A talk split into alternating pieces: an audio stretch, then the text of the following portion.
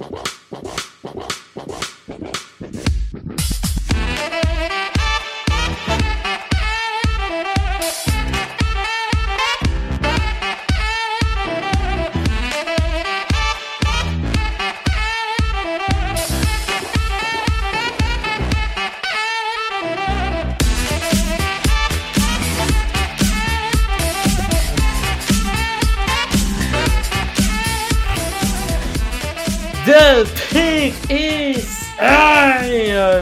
sejam bem-vindos a mais um podcast do On The Clark.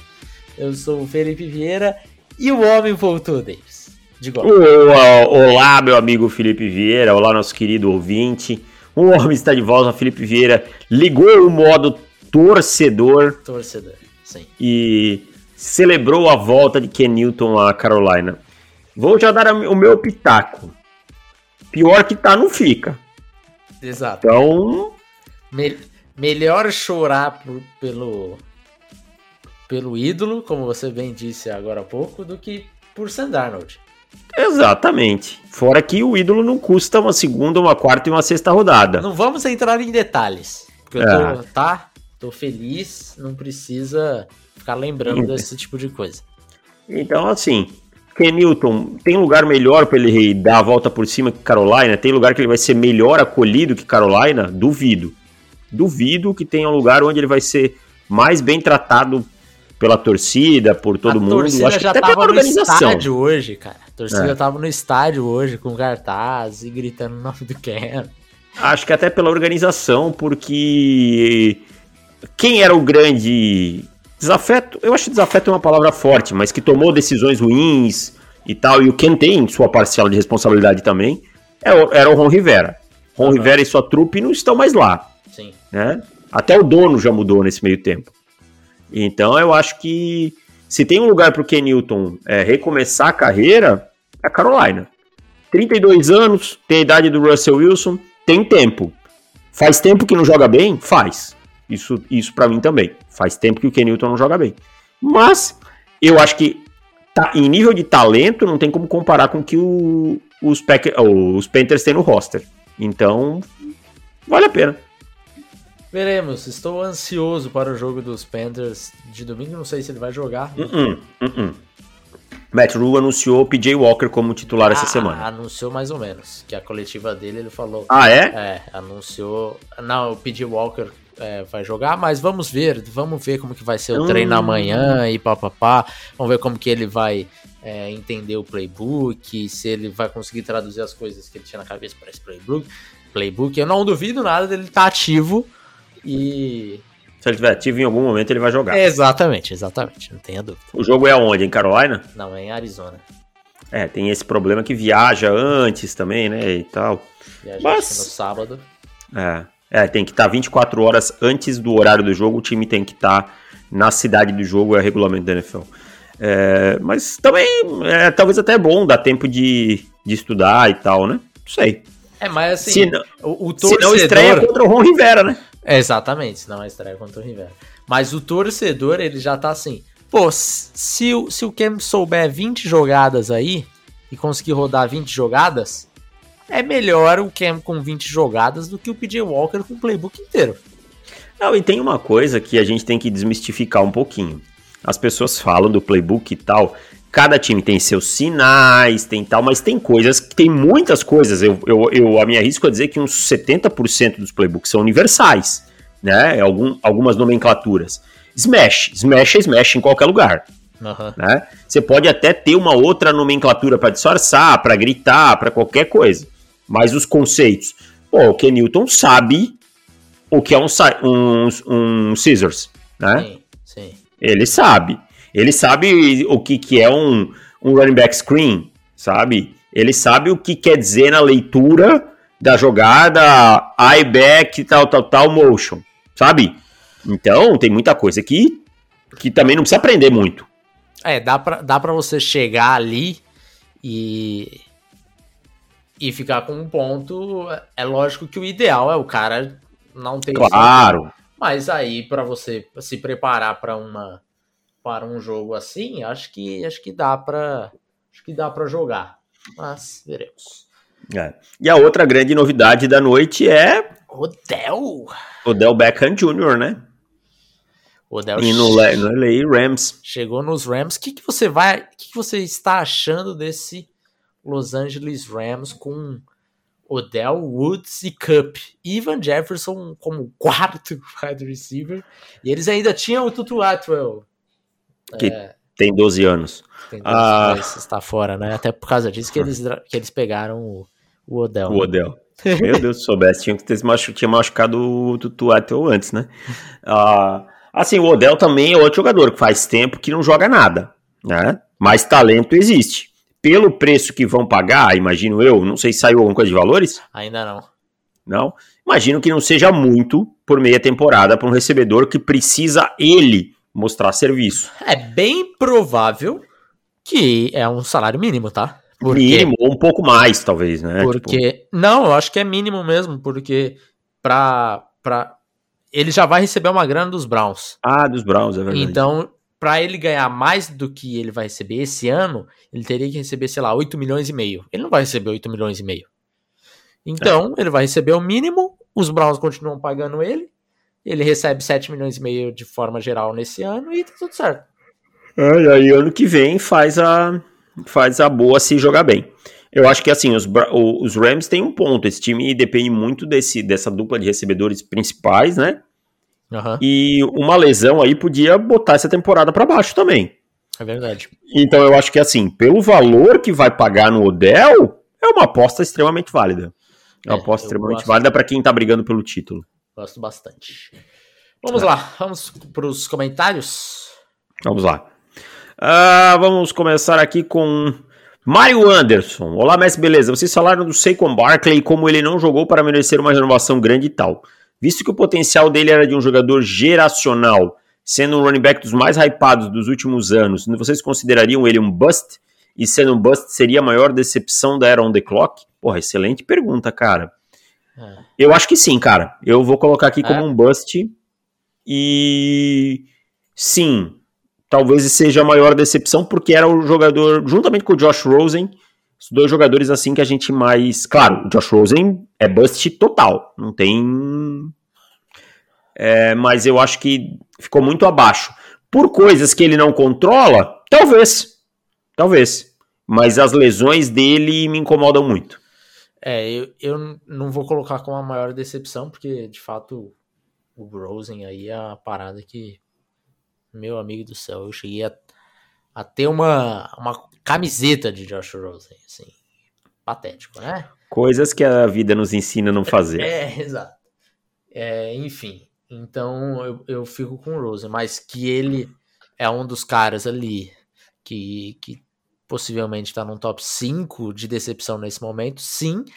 Porém, eu acho que ele ainda vai dar a volta por cima. Não sei se essa volta por cima maior vai ser nos Giants porque não acho que vai ser esse ano, aí acho que deve ficar para ano que vem, veremos e tal. Mas eu acho que o Barkley já nos mostrou que ele é talentoso o suficiente. Pô, sim. Né? Então acaba ficando um negócio que a gente não conseguiu meio que. É, não consegue controlar direito, que são as lesões, então. Por isso, lesões e a falta de suporte, né? A falta de suporte. Eu acho que na, na avaliação dele, a gente errou, mas errou não, eu não acho pouco, até. Pouco, sabe? É, é, é. Tudo bem, se eu voltasse lá no tempo, eu ia colocar ele como possivelmente ainda um jogador top 10 daquela classe, top 15, alguma coisa por a, ali. A gente considerava pouco o valor posicional na época, essa é a verdade. Sim. Né? A gente não, não distinguia tão bem esse valor posicional. É, na verdade, assim, o valor posicional pra gente sempre ficou mais pela pela nossa visão ali, porque a gente falava já na época. É. ó, ele é um, um, um, jogador aqui de topo da. É, da, de, Bird, né? da, da Bird, mas a gente não escolheria ele aqui no topo é. do draft. Isso a gente sempre falou.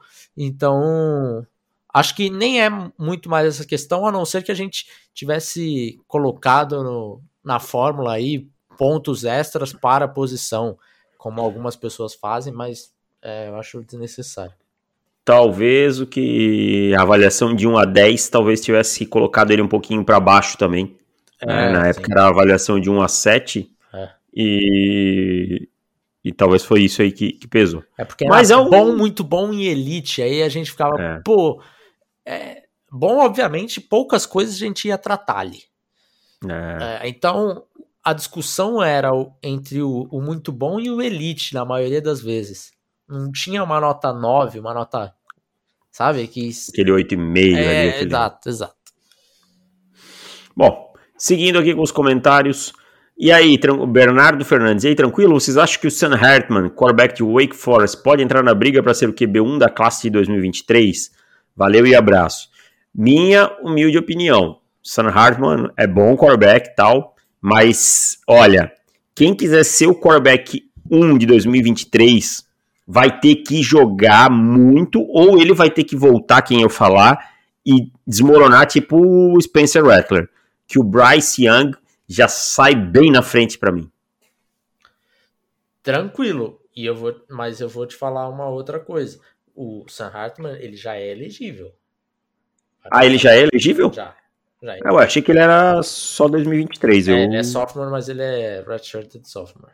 Ah, tá, não. Ele, é que ele escreveu aqui 2023 e pensei é, que ele. É. Ah, eu não... Ele já tá elegível. Assim, é... eu não acho que ele tem, tem Posso estar equivocado, mas se eu tivesse que apostar nesse momento aqui, eu diria que as chances dele ser QB1 de 2023 é abaixo de 10%. E, e eu não sei se ele, se ele não vai se declarar, porque assim, eu acho que ele tá, tá num momento legal, mas não vejo ele brigando para first round desse ano. Eu não vejo, realmente, acho que tá bem distante disso. É um cara que assim como Brandon Strong, como Sam Howell, como. Brandon Strong, não, Carson Strong. Brandon Armstrong. Ah, entendi. É. Brandon Strong, eu ia dizer. Brandon, Brandon Armstrong, uhum. é, o Sam Howell. O que mais que nós temos de, de ACC? Temos vários QBs de ACC. Da Kenny Pickett. Kenny Pickett, é, produzindo muito bem. Então, é. assim, se entra uma, uma dúvida também de essa produção excessiva dos quarterbacks da ACC, será que é coincidência? Ou será que a que o nível está baixo? A nível das defesas da ACC estão mais baixos. É, eu acho que o Hartman ele é um, uma espécie de doppelganger do Sam Howell, né? O vilão do Sam Howell, assim. É, mas no, no aspecto físico mesmo mas é, como quarterback para a NFL, ainda acho que, que há um longo caminho para percorrer. Então, nesse momento, para mim, estaria bem distante até de uma segunda rodada. É, vai precisar pelear bastante, assim. Eu até gosto mais dele do que você, mas para ser o QB1, meu amigo, para chegar perto do Bryce Young, você vai ter que comer bastante. Estou, aliás, não sei se deu para notar, estou muito empolgado com o Bryce Young. É... Olá pessoal, Rodrigues. Olá pessoal, permitam-me discordar sobre o ranking do comitê. Ele não agrada quase ninguém dos torcedores a não ser aquele basicamente favorecidos. O comitê deixou claro que times que se, ensina, que se ensinarem frente são fracos. Tudo bem, isso significa que nenhum time do G5 pode ir para os playoffs, porque uma boa parte do calendário deles é com times dessa naipe. Se for assim, eles poderiam então falar que apenas times da Power 5 podem estar nos playoffs, isso seria mais honesto. Isso cria uma bola de neve. Times do G5 percebem que terão chance indo para uma conferência Power 5. E aí eles saem, enfraquecem ainda mais a G5 pega outros times. Depois esses times conseguem a duras penas montar times competitivos, são ignorados, percebem que está aí o ciclo segue. Poderia discorrer ainda mais sobre os grandes problemas desse ranking, mas vamos deixar assim. É só será resolvido e mesmo assim em parte com a expansão dos playoffs. Abraço. Concordo com tudo que você falou. A questão aqui, para mim, é que a gente está discutindo duas coisas diferentes. O College Football Playoffs com quatro times do jeito que é hoje e colocar Cincinnati dentro dele, não faria sentido. O que a gente está discutindo, então, é a estrutura do college football como um todo. E aí eu concordo com você, que vai ser essa bola de neve e tal, e tal, e tal. Mas dentro das regras que estão na mesa, não tem para mim por que Cincinnati estar no, no, nos playoffs. Eu concordo com ele, mas eu acho que Cincinnati vai entrar nesses playoffs, cara. Será? Ah, eu acho que tá caminhando para isso. Eles já subiram mais uma posição deles. Não é possível, cara. É, tem, tem muito jogo armadilha para esse top 4 ainda. Tem muito jogo armadilha. Vamos ver. Vamos ver o que acontece. Eu entendi a lógica dele faz muito sentido o que ele tá total, falando. Total, total. Total. E eu concordo. Só que a gente vai ter que mexer na estrutura toda do college football. Né? E aí a gente sabe que os caras não querem porque a grana impera e algumas outras coisas. Seguindo, Paulo Silvério. É, Olá, rapazes. Espero que esteja tudo bem com vocês. Nas últimas semanas, vi o nome do Jameson Williams, wide receiver de Alabama, subir muito, sendo muito cotado para o fim de primeira ou começo de segunda rodada. Ele tem talento para isso ou o capacete vermelho está pesando? Tem talento. É um cara que veio transferido aí de Ohio State, né? É, só que é o seguinte, ele vai ter que continuar jogando muito bem para isso, porque a classe, hein? a classe é, eu nem, eu nem tava levando em consideração isso, mas a classe de wide receiver ela é bem cheia, né? No topo aí dela, de forma geral. É, mas pensando no jogador, é um cara que tem pouco pouco tape mostrado de fato. Então ele vai precisar continuar mostrando, vai continuar precisar é, continuar evoluindo, é, mas ele tem as ferramentas. É um cara com um baita atleticismo, é, é um cara com consegue criar boa separação. Acho que a separação dele não é ótima como os últimos wide receivers de Alabama, né, é apenas boa é, se eu tivesse que apostar, eu diria que ele não sairia na primeira. Não, também não. Acho que não vai sair na primeira, não. É, mas acho que é um, um jogador que, que pode que pode surpreender em algum momento se ele, se ele continuar evoluindo. Mas não é só por causa do capacete, não. É, eu acho que é um jogador aí para, sei lá, para sua metade de segundo round em diante, assim. Uhum. Nesse momento, olhando metade de segundo round em diante. Samuel, fala meus caros, brincadeiras à parte, mas se Purdue pegasse George esse ano, ganharia de quanto? Vide as vitórias conquistadas contra times ranqueados. É, vamos ver agora, essa semana tem o High State, né? Se derrubar mais um elefante, meu amigo, porque derrubou já Iowa e derrubou Michigan State, segundo e terceiro do ranking. E aí ele pergunta, alguém para observar nesse time além do Karlaftis? Claro! David Bell, wide receiver, Olha, David Bell, esse cara é um monstro. David Bell é maravilhoso, cara. É, agora, esse, esse jogo de, de Purdue contra o High State vai ser muito legal também. Eu acho. A gente vai falar mais sobre ele, então daqui a pouco a gente volta. Mas David Bell, sim, David Bell é maravilhoso. Amo David Bell há bastante tempo. É, quando ele e Rondell Moore jogava com o Rondell Moore, né? O David Bell é, foi o nome daquele ataque, assim, o principal, né? É lógico que os dois dominaram é, os jogos, mesmo jogando os dois, mas o David Bell era o número um, cara. Então isso me diz alguma coisa sobre esse cara. Exatamente. De David Bell. Adoro David Bell. E é isso, vamos para a próxima pergunta. Igor, olá meus consagrados, me tire uma dúvida. No cenário em que Cowboys tem uma escolha no próximo draft entre a 20 e a 30, qual safety vocês acham que se encaixa melhor nesse esquema do Dan Quinn? Jordan Battle, de Alabama, ou Jaquan Brisker, de Penn State? Gosto muito de alguns jogadores da secundária, mas sinto que falta alguém de confiança no fundo do campo. Eu fico com o Jaquan Brisker, que eu acho mais jogador que o Jordan Battle, e eu gosto muito é, da intensidade de jogo dele, ele melhorou a capacidade de rastrear a bola. Eu fico com o Jacob Brisker. Também vou com o Brisker nesse quesito. É, Acho mais jogador que é, o Jordan Battle é, também. É, sim. a última, último comentário, Renato Parente. Fala, senhores, tudo bem? Pergunta que não quer calar. Quando o Felipe for repetir o que o padre falar para oficializar o casamento, vai tocar a música do pick de draft? Parabéns. De piquezinho. De piquezinho. Não, mas não tem padre, né? Não tem padre. Não tem. Agora uma pergunta mais séria. Tyler Lindenbaum, vocês acham que tem um teto de Quentin Nelson? Tem algum outro center pouco badalado que caindo no time certo, tipo Steelers ou Packers, pode fazer um baita estrago? Abraço e Go Giants, fora Jason Garrett.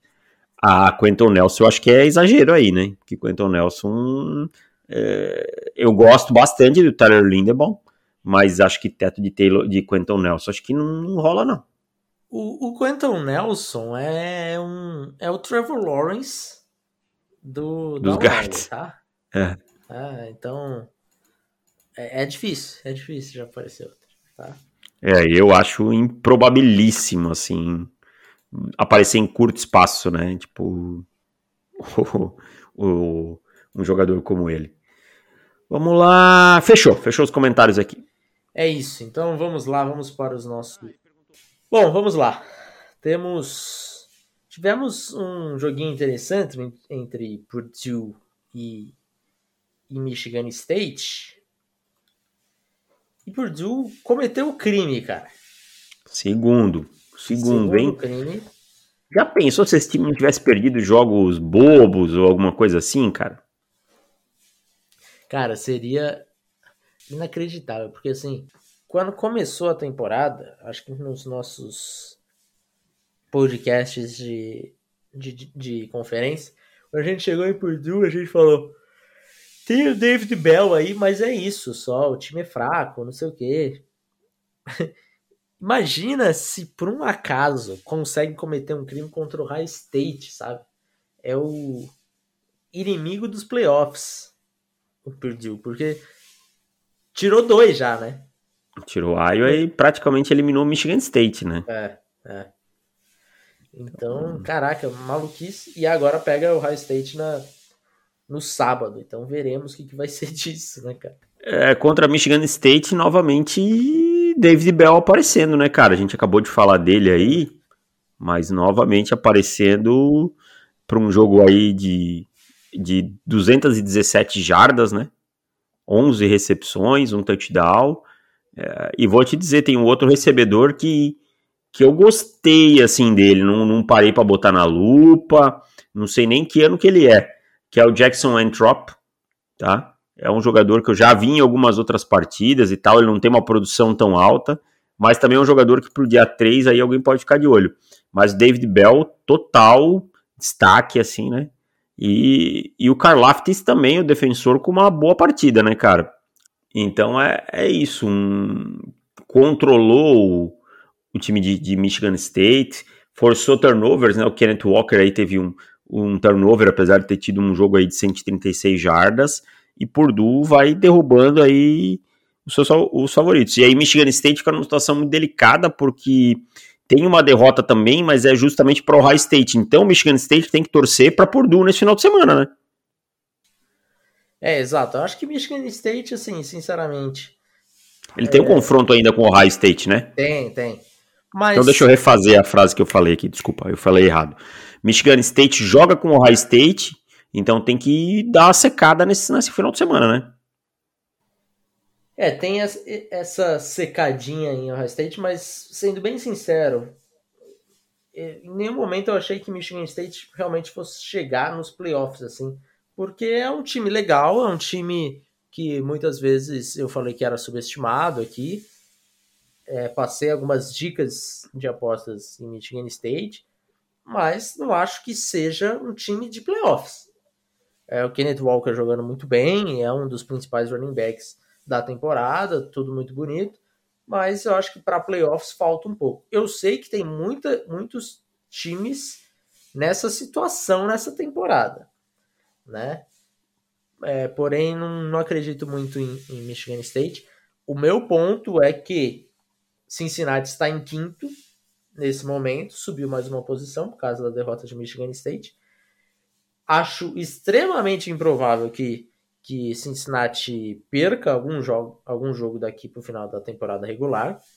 Tudo bem que a gente fala isso e no sábado acontece a derrota, acontece uma zebra, mas enfim, o natural é que não venha. E aí, ali no segundo, terceiro e quarto, tem uma chance considerável desses caras tropeçarem ainda, né? Então eu acho que Cincinnati ali, ah, nossa, Cincinnati está em sexto, que vergonha, não sei o que, blá, blá. Cincinnati olhou ali, se o torcedor de Cincinnati olhou os, os, o calendário dos rivais, eles olharam e falaram: Dá. naturalmente vai acontecer, porque um pega o outro, eles vão se matar e eu tô aqui chilling, de boa. Então, fiquem de olho ainda em Cincinnati, que eu acho que a chance de ir para os playoffs nesse, nesse momento é mais alta do que, a, do que o terceiro e o quarto. É, e quem ganhou uma sobrevida com essa vitória de Purdue foi Michigan, né? Porque agora Michigan tem uma vitória, ah, tem uma derrota. Michigan State tem uma derrota e Ohio State tem uma derrota. Supondo que Ohio State chegue lá e, e perca um jogo ou perca para para vença Michigan State, tira Michigan State de vez da parada né? Que aí Michigan State fica com duas derrotas. Só que aí Michigan e Ohio State ainda tem um confronto na, na, na semana final, que pode colocar aí Michigan numa melhor condição. Então deu uma, uma sobrevida, né? Então é, foi, foi, um jogo assim de muito importante, é uma Big Ten das mais confusas assim, das mais equilibradas dos últimos anos. Sim, agora vamos para um outro ponto, saindo um pouquinho aí da, da Big Ten, indo lá para Malik Willis, que jogou contra o Miss, jogou contra a SC, um jogo mais esperado de Malik Willis. E o Malik Willis deixou um pouquinho a desejar, né? Bem a desejar, né? Especialmente no primeiro tempo, é, não conseguiu colocar nenhum ritmo, é, tomou decisões ruins, então não conseguiu mostrar nada que você possa olhar como um scout e dizer assim, olha, esse cara realmente consegue jogar contra a competição mais forte. E eu vou te dizer, não é uma competição tão forte, porque a defesa de Ole Miss não é uma defesa assustadora, né? Não, tá, tá longe disso. Mas é, é o impacto que o cara tem. Eu, eu vou te falar, é, esse jogo eu não, não consegui ver ao vivo, porque estava resolvendo situações aí de, de casamento e casa e tudo mais. E depois eu, eu assisti. Na hora que você mandou ali, ah, o Malik Willis já era, não sei o que, o hype foi lá embaixo. Falei, caraca, ele jogou, deve ter jogado bem mal. E assim, foram ah, três. Ah, mandei no primeiro tempo, né? Foram três interceptações. De fato, ali, é, não é um jogo, assim, para ele colocar nos highlights. Mas de forma geral, eu não acho que vai impactar tanto o estoque dele, sabe? É, é um cara que ainda conseguiu é, produzir bastante com as pernas. Hum, acho que foi o pior jogo dele da, da temporada. Sim, mas não foi um jogo tenebroso, na minha opinião. É, e daí é lógico que vai ter muito argumento em cima disso durante toda a off-season durante todo o mês de janeiro, fevereiro, março, abril, no Twitter, principalmente. Mas eu não acho que que para a NFL vai impactar tanto, porque o Malik Willis, ele tem a gente enxerga muito mais as ferramentas do que o agora, né? E ah, nesse ah, jogo ele também conseguiu mostrar bastante das ferramentas dele. Ele conseguiu mostrar flashes do que ele pode fazer.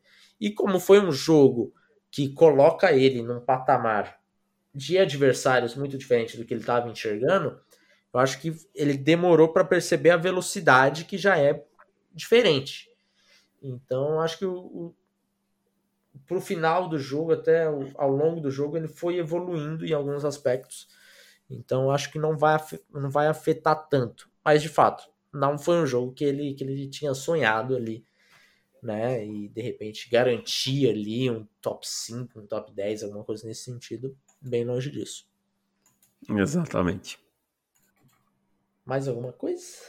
Não, do Malik Willis acho que você resumiu bem, cara. Eu acho que o hype na mídia acaba caindo um pouco mais. Mas os times que gostam, gostam pelas ferramentas, não é pelo hoje, sabe? Então, é, exato. acho que é, é meio por aí. Palpites? Palpites não, tips? Chips, vamos lá. Tem, tem alguma coisa interessante para essa semana? Vamos ver o que, que tem só de jogo. O jogo mais importante da rodada já vai ter acontecido em termos de draft, né? Que é North Carolina e Pittsburgh. Jogam nessa quinta, nove e meia. Então, quando você estiver ouvindo, esse jogo já, já aconteceu. Né? Só vou passar aqui rapidinho, ver se tem algum jogo interessante assim que, que vale a menção, além desse Purdue e, e Ohio State que a gente já falou. Vamos ver o que mais que tem aqui. Só passando o olho rapidinho. Ah, tem Michigan e Penn State, que sempre é um bom jogo, um clássico, né? Uhum. Oklahoma e Baylor, um jogo também que é importante para a Big 12. Uh, Florida joga com Sanford. Vamos ver dos ranqueados. Georgia pega Tennessee. É, acho que são os melhores jogos, são esses aí mesmo, para você ficar de olho. À noite tem North Carolina State, Wake Forest, um jogo divertidinho de assistir. Então são os melhores jogos para você ver. É esse aí mesmo. Joguinho para ver o L também. Exatamente. Vamos para as nossas tips. Semana passada a gente deu uma recuperada. Esse ano, esse ano, essa semana a gente vai voltar ao que era, né? Os tempos áureos. Exatamente. Vamos, Vamos bater os greens. Vamos lá. É, eu vou me manter na NFL, tá? Eu tá bom, que... eu também vou ficar com a NFL porque o college tá muito zoado. É, eu acho que essa semana tem temos boas linhas na NFL. É, na semana passada meio que tinha dado três diquinhas, entrou duas, a outra não entrou. Vamos lá então. Começando. Alguém quer trocar o gás aí? Calma aí. Começando por uma linha aqui, Tennessee e New Orleans, cara eu. Eu vou soltar um argumento aqui. Os Titans, eles brigam para ser o melhor time da AFC, certo? Certo.